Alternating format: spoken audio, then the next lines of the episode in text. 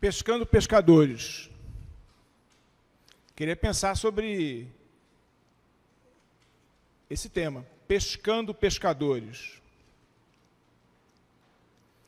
E minha irmã e meu irmão, a expectativa que nutro no meu coração é que você saia daqui incomodado. Como o texto me incomodou também. E o texto está lá registrado no Evangelho de Marcos, no capítulo 1, dos versos de 16 a 20. Pescando pescadores, Marcos, capítulo 1, dos versos de 16 a 20. Nós vamos ler é, o texto, vamos fazer uma leitura é, em uníssono, mas eu peço depois que você mantenha a palavra de Deus aberta, porque mais para diante voltaremos a outros textos de Marcos. Marcos, capítulo 1, dos versos de 16 a 20. O relato do evangelista assim nos coloca. Vamos ler a uma só voz. Caminhando junto ao mar da Galileia, viu os irmãos Simão e André, que lançavam a rede ao mar, porque eram pescadores.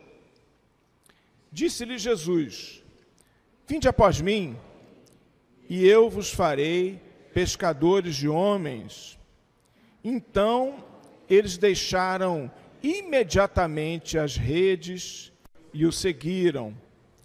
Pouco mais adiante, viu Tiago, filho de Zebedeu, e João, seu irmão, que estavam no barco consertando as redes. E logo os chamou, deixando eles no barco a seu pai Zebedeu com os empregados, seguindo após Jesus. Amém. Pescando pescadores. Meus irmãos e minhas irmãs, esse texto é um daqueles que sempre me intrigou especificamente. Não sei se você tem, às vezes, essa sensação ao ler um texto bíblico, mas alguns especificamente me, me deixam é, é, com alguma coisa que parece que questiona mais profundamente meu coração. Não faz sentido para mim, não sei se é a sua visão, que alguém esteja passando e fala assim: olha, Vamos embora. Vamos nessa. Venha comigo. Alguém desconhecido. Quem é esse cara? Não sei, ele passou aqui. E está fazendo um convite para que eu o siga. E esses pescadores que estavam ali trabalhando, inclusive pelo relato do texto, com o pai, né? com os empregados, quer dizer, havia uma empresa, havia um empreendimento, alguma coisa habitual, profissional. Esses homens, diante de um convite de alguém desconhecido, eles falaram assim: olha, ok, vamos com você. Sempre achei isso esquisito. Esse texto, ele sempre, para mim, é, estava incompleto. Há que haver uma razão, tem que haver um motivo. Como isso acontece? E também, eu tenho a impressão que a irmã e o irmão que me ouve com muito carinho aqui no templo e também cultuando a Deus em sua casa pela, pela internet, tenho certeza que você já ouviu alguma reflexão sobre esse texto. Pescadores de homens. Mas, na verdade, me parece que o texto é Jesus querendo pescar pescadores. Não sei se se você concorda comigo, porque a ênfase do texto, e a gente vai ter chance de evoluir nessa reflexão, não é exatamente nos discípulos e no convite que Jesus faz a eles, mas no ato que Jesus está praticando nesse momento. Jesus está pescando homens para que sejam pescadores de homens. Existe uma pescaria antecedente, se me faço bem entender, que merece uma compreensão, uma tentativa de explicação como acontece isso? Alguém que está pescando pescadores. Como acontece isso? Alguém que passa, faz um convite e todos deixam tudo e o seguem. Como se estabelece essa essa realidade daqueles que largam tudo sem pestanejar. Eu achei que tinha que caprichar e decorei o pestanejar, né? então estou usando. Aqueles deixaram tudo sem pestanejar e seguiram um desconhecido. O que tem de especial nesse convite para que isso aconteça? Fiquei pensando, tem que ter algo que eu não estou conseguindo entender. E sabe, minha irmã e meu irmão, eu primeiramente queria pensar com você naquilo que o convite não tem, se me faço bem entender. Acho que o primeiro passo para compreendermos essas questões que eu suscitei, ele merece compreendermos e entendermos o alcance daquilo que Jesus não está fazendo. E sem dúvida, meus irmãos e minhas irmãs, Jesus está pescando pescadores, mas não está pescando consumidores da fé. Jesus não está fazendo isso. Porque se Jesus estivesse pescando consumidores da fé, Jesus faria assim: olha, vocês lembram dos fantasmas das culpas dos seus corações? Você lembra daquilo que te atormenta, daquele pecado do passado que você fez? Eu sei, eu conheço. Você bota a cabeça no travesseiro e não consegue dormir. Olha, se você me seguir, esse fantasma não vai estar atormentando o seu coração. Jesus, meus irmãos, não fez isso.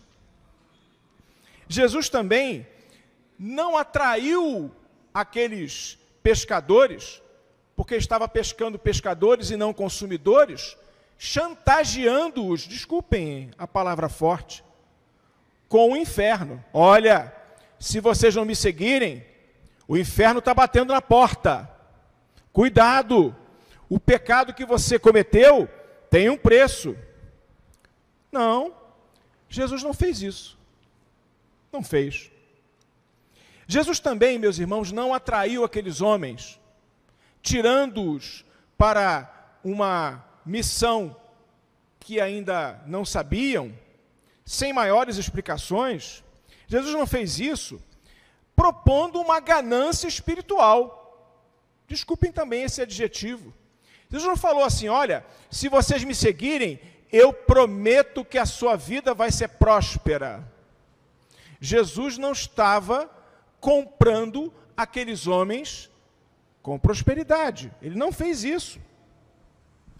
Jesus não estava, meus irmãos, atraindo aqueles homens, pescando aqueles homens para serem pescadores, numa compreensão do que hoje nós conhecemos a, a teologia da confissão positiva. Eu vou falar aquilo que eu quero. E se a minha vida estiver de acordo com a palavra de Deus, vai tudo acontecer. Jesus não fez isso, porque ele não estava, meus irmãos, buscando consumidores da fé. Não estava pescando consumidores, Jesus estava pescando pescadores. E nem, irmãos, Jesus utilizou do, o, o tal otimismo tóxico. Se nós falarmos coisas positivas, isso atrai coisa positiva.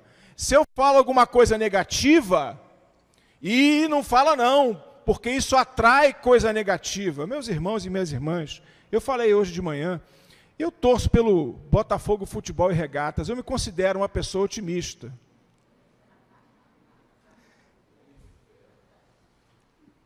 Alguém aqui. Não? Puxa, cadê o Ezequias? Ah, olha o João Fernando, nosso presbítero, o Pedrão lá. Meus irmãos, nós não somos otimistas? Amém. Mas sabe, minha irmã e meu irmão, o nosso otimismo não pode transformar as coisas, ainda que ele seja útil para a vida. Jesus, meus irmãos, não atraiu as pessoas pela culpa. Jesus não os convidou pelo medo do inferno. Jesus não os atraiu com a ganância de uma vida espiritual boa e agradável e que tudo vai correr bem. Não. Jesus não está pescando consumidores. Sabe como é que Jesus fez? Ele fez um convite direto. Ele fez um convite sem promessas. Vocês querem ser pescadores de homens? Meus irmãos, a pescaria que Jesus faz para pescar pescadores é uma pescaria que não tem perfumaria, não tem realidade cosmeticamente disfarçada. Jesus faz aquilo que hoje no mundo sentimos falta. Jesus fala direto ao meu coração e ao seu coração. Jesus não tenta nos comprar. Porque sabe, diz o, o teólogo John Stott, o que traz uma vida espiritual saudável não é nos chegarmos a Deus por conta da culpa, do medo ou da ganância, mas do amor. Pescar pescadores, meus irmãos, é convocar pessoas que queiram, por amor à obra, por amor à missão, viver essa realidade. Mas também, minha irmã e meu irmão, Jesus estava pescando pescadores e não consumidores da fé, é verdade, mas ele estava pescando pescadores e não seguidores da fé. Eu queria, e acho que merece, é, que eu faça um esclarecimento. Jesus não está, como rabi, querendo pessoas que fiquem o seguindo não na concepção antiga daqueles que seguiam os rabis.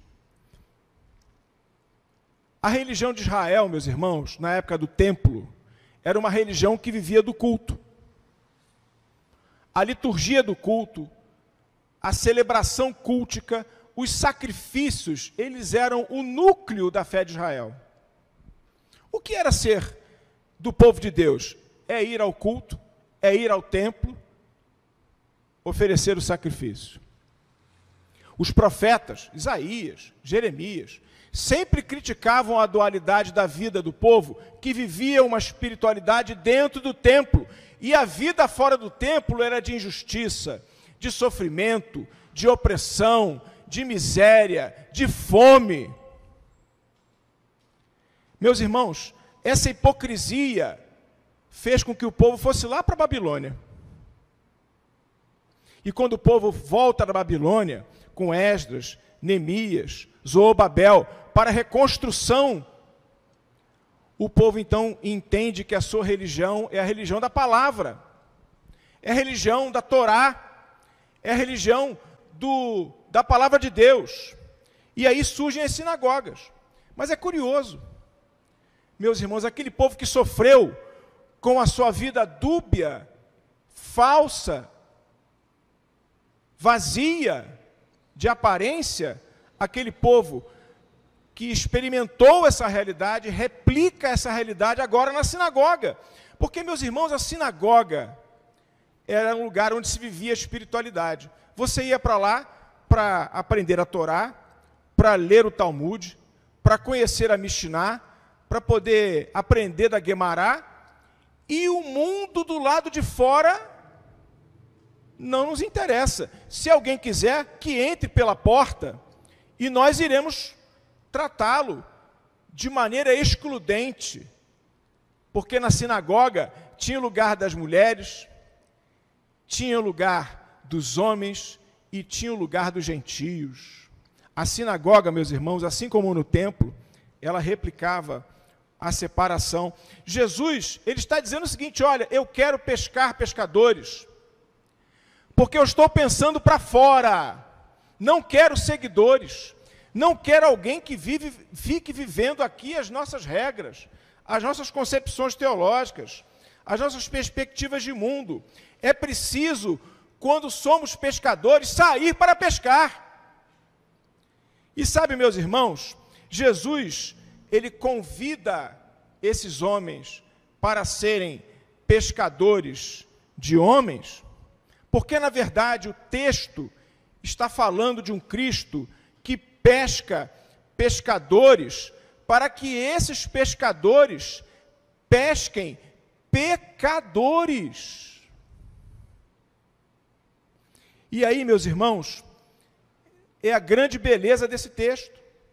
Porque Jesus está falando: olha, onde é que se vive uma vida espiritual plena? É diante de um sagrado que se manifesta dentro do profano. Como é que se pode viver com fé? Na visão do Cristo que fala que nós temos que ser pescadores e Ele está nos pecando para isso, é no mundo. Jesus está dizendo o seguinte: olha, a vida espiritual é para ser vivida no meio do profano. É preciso viver a vida espiritual na, no meio da imundícia. Porque é lá que tem pecadores. É porque é lá que eu estou convocando vocês. Jesus não quer consumidores da fé, não está pescando consumidores. Jesus não está pescando seguidores que vivam dentro do templo ou da sinagoga. Jesus está pescando pescadores, meus irmãos, porque está lhes dando uma missão, está lhes dando um objetivo. Meus irmãos, aqueles que estão em pecado não são nossos inimigos. Não são nossos inimigos. Não têm que ser destruídos. Eu gosto de uma de uma frase de Abraham Lincoln. Ele dizia assim: os nossos inimigos têm que ser destruídos. E eles são destruídos quando nós transformamos eles em nossos amigos. Sabe, meus irmãos, acho que nós podemos talvez é, adaptar essa frase. O, o pecador, ele tem que ser transformado em nosso irmão. Pescar pescadores, meus irmãos, é convidar pessoas para andar no mundo e viver na experiência do mundo o desafio de ser sal da terra e luz do mundo. Para isso, meus irmãos e minhas irmãs, é preciso um salto da fé. Não sei se você percebe no texto, e por isso o texto é enigmático. Jesus ele não é um homem de ficar explicando o que, que aquilo significa. Olha, eu quero que vocês sejam pescadores de homens. Topam? Vamos nessa? É isso? Você quer vir comigo? Não tem muita explicação. Na verdade, meus irmãos, as explicações que Jesus traz, elas se encontram nos textos. Porque Jesus está falando que pescar pescadores e não consumidores e não seguidores, pescar pescadores é trazer o eixo da espiritualidade para o profano, e para isso é preciso que os discípulos do Senhor, os pescadores, eles se interessem pelos pecadores. Para isso eu estava vocacionado para estar no mundo. Me acompanhe agora no texto de Marcos, se você puder. É, Marcos 1, de 21 a 28. Jesus não explica, mas Jesus comprova, Jesus demonstra o que ele quer. Em Marcos 1, de 28, 21 a 28, Jesus, irmão, tem um encontro com o espírito imundo. Marcos 1, dos versos 40 a 45, Jesus tem contato com um leproso, um outro imundo. E em Marcos 2, de 23 a 28, Jesus tem um encontro com uma religião imunda. Desculpem essa adjetivação, eu assumo a responsabilidade dela, porque Jesus vai encontrar uma religião que prestigiava mais o sábado do que fazer o bem à pessoa. Uma religião que prestigia regras e traz a morte. Uma religião imunda. Nós, meus irmãos, pescados para sermos pescadores e para vivermos a nossa espiritualidade no meio do profano, o nosso desafio é irmos aos espíritos imundos. O nosso desafio, meus irmãos, é termos compaixão do leproso. O nosso desafio é viver uma espiritualidade religiosa que não esqueça que as pessoas são seres humanos, que, que merecem, que precisam da salvação do Senhor. A imundícia, muitas vezes, ela está tão perto da gente. E o desafio, meus irmãos, de viver essa espiritualidade indo ao encontro das pessoas. Jesus está dizendo isso. Ora, onde é que eu devo viver a espiritualidade? Onde é que eu devo viver essa realidade? No mundo. O sagrado no profano. a santidade na imundície, a esperança na morte. Amém. Deus está nos convidando, o Senhor está nos pescando, Igreja Presbiteriana de Botafogo, para que nós sejamos presença e presentes no mundo, para que nós possamos fazer a diferença nesse mundo que tanto precisa de esperança. E que infelizmente está cheio de consumidores da fé. Infelizmente, muitas pessoas que querem viver uma religiosidade dentro da, do templo e da sinagoga. O Senhor hoje está nos convidando a sermos pescados por Ele para pescarmos pessoas vencidas, reféns do pecado, reféns do sofrimento. Ah, meus irmãos, pescar pescadores é um grande desafio que hoje temos diante de nós. Eu acho que já estou, já há algum tempo, precisando concluir e acho que vou fazer agora. Não sem antes lembrar um filme que vi há algum tempo, não tem muito não, é, acho que é na Netflix, o filme é Não Olhe Para Cima. Alguém já viu esse filme? Não Olhe Para Cima?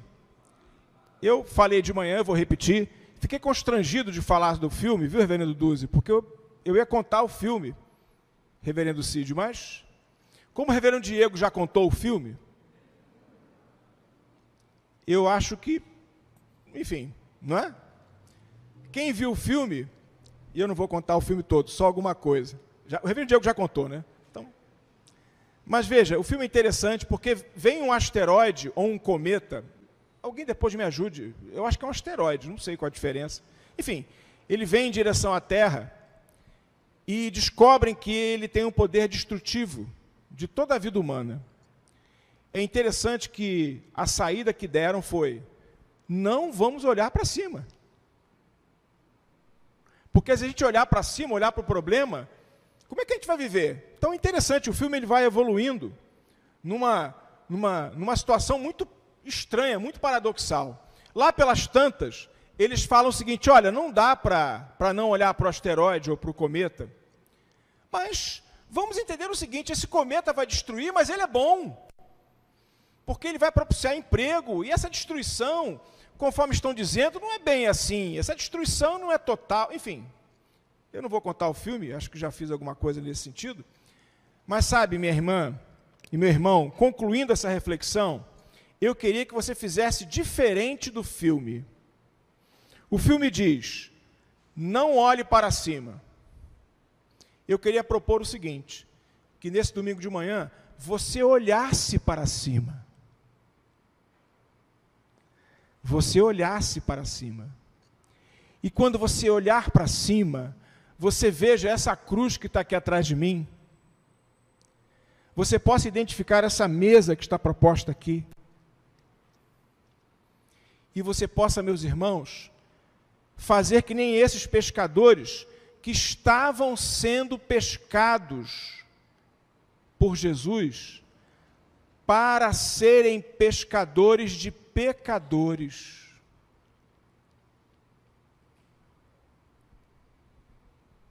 Eu queria terminar essa reflexão sugerindo que você olhe para cima. Veja a cruz. Que você olhe para o lado e vejam as pessoas sedentas de esperança.